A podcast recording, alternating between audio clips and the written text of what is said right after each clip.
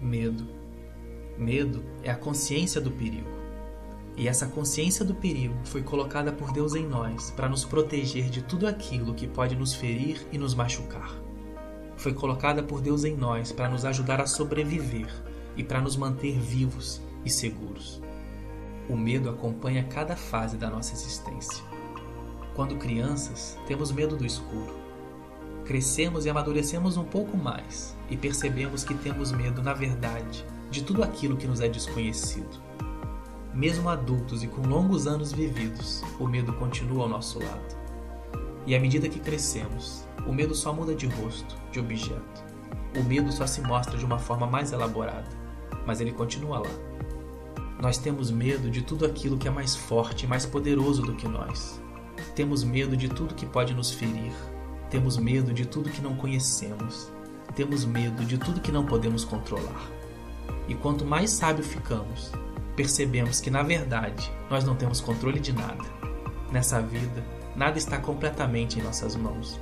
Somos frágeis demais, somos vulneráveis demais. Num cenário desses, como é possível mantermos um medo saudável? Como é possível manter um medo que nos proteja e nos impulsione para a vida? Como fazer para não nos deixarmos dominar por um medo desordenado e paralisante que nos torne prisioneiros da nossa própria liberdade e espectadores da nossa própria história? A Bíblia fala muito sobre medo, sobre os medos que nós enfrentamos em nossa peregrinação na Terra e há também muitos registros em que Deus, ao ver o medo brotando no coração do homem diante de algo incontrolável ou desconhecido, diz: Não tema, meu filho, eu estou com você, eu sou com você. Você já deve ter ouvido uma experiência que os amigos de Jesus tiveram com ele num barco. Já era fim de tarde, estava começando a escurecer e Jesus estava muito cansado, porque ele tinha passado um dia inteiro ensinando e curando. Então ele disse aos seus amigos: Vamos descansar um pouco, vamos lá para o outro lado, vamos atravessar o mar da Galiléia. E lá foram eles e entraram num barco. Só que no meio da travessia, de tão cansado, Jesus encostou sua cabeça num travesseiro e acabou dormindo. Enquanto isso, os seus amigos continuaram seguros conduzindo aquele barco, até mesmo porque alguns deles eram pescadores e eles estavam acostumados a navegar naquele lago. Só que de repente, uma forte tempestade colocou aquele barco totalmente à deriva. Um vento impetuoso e incontrolável começou a agitar as águas, e o tamanho das ondas ficou avassalador. Era muito maior do que todo o esforço e experiência dos amigos de Jesus. E aquele barco começou a afundar. Desesperados e cheios de medo, eles gritaram: Jesus, acorda! Nós estamos aqui prestes a morrer e você está dormindo. Você não vai fazer nada. Você não se importa com a gente. E com aquela gritaria toda e com aquele desespero todo, Jesus acordou. E ainda com cara de sono, eu imagino, ele se levantou e com a sua voz ele repreendeu aquele mar e aquele vento incontroláveis. Ele disse: Mar, acalme-se. Vento, aquiete-se. E aquilo que era impossível, ao ver que era Deus quem falava, foi lá e aconteceu. O mar virou riacho, o vento virou brisa.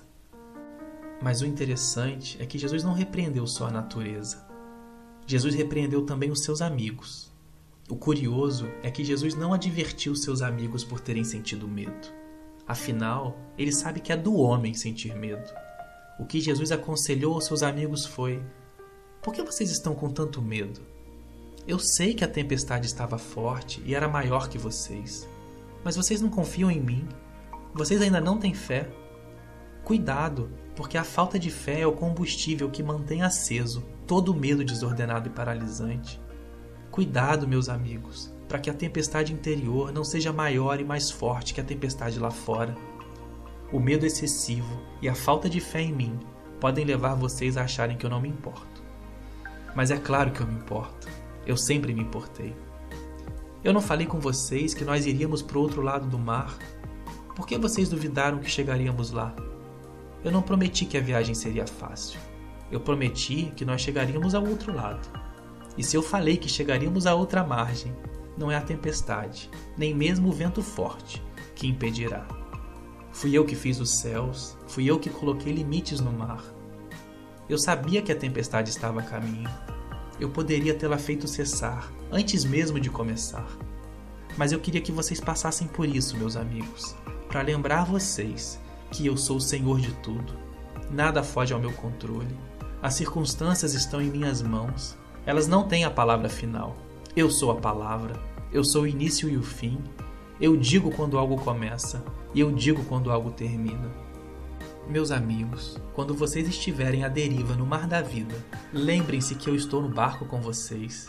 E se vocês estão comigo e eu com vocês, vocês não têm que temer mal algum. Lembrem-se que até o vento e o mar se silenciam diante da minha voz. E ao ouvir Jesus dizer verdades tão profundas, eu aprendo que cumprir a vontade de Deus e seguir em direção aos planos que Ele tem para mim sempre envolve, em alguma medida, o enfrentamento dos meus maiores medos. Seguir a vontade de Deus sempre envolve, em alguma medida, enfrentar os meus temores particulares. Eu aprendo que eu não preciso mais ter medo do incontrolável. Eu preciso ter medo, na verdade, de achar que eu tenho controle de tudo. Por isso, se você se identifica com essas verdades, eu te convido a não virar refém e espectador da sua própria história. Eu te convido a reposicionar todos os seus medos em relação à supremacia e ao senhorio de Cristo. Porque em Jesus o medo não tem lugar. Em Jesus nós podemos até perder nossos sonhos, mas Deus nos faz sonhar sonhos novos, os seus sonhos. Em Jesus nós podemos até ser feridos, mas em seu amor Deus nos cura. Em Jesus nós podemos até morrer, mas Deus, no último dia, nos fará ressuscitar, porque até a morte ele veio destronar. Andar com Jesus significa experimentar a realidade da superação do medo. Por isso, lembre-se: Jesus está no mar bravio com você. E se por algum motivo ele não acalmar a tempestade do lado de fora, ele certamente irá fazer acalmar a tempestade que está inundando seu coração. E ele vai te dar a paz necessária para enfrentar qualquer situação.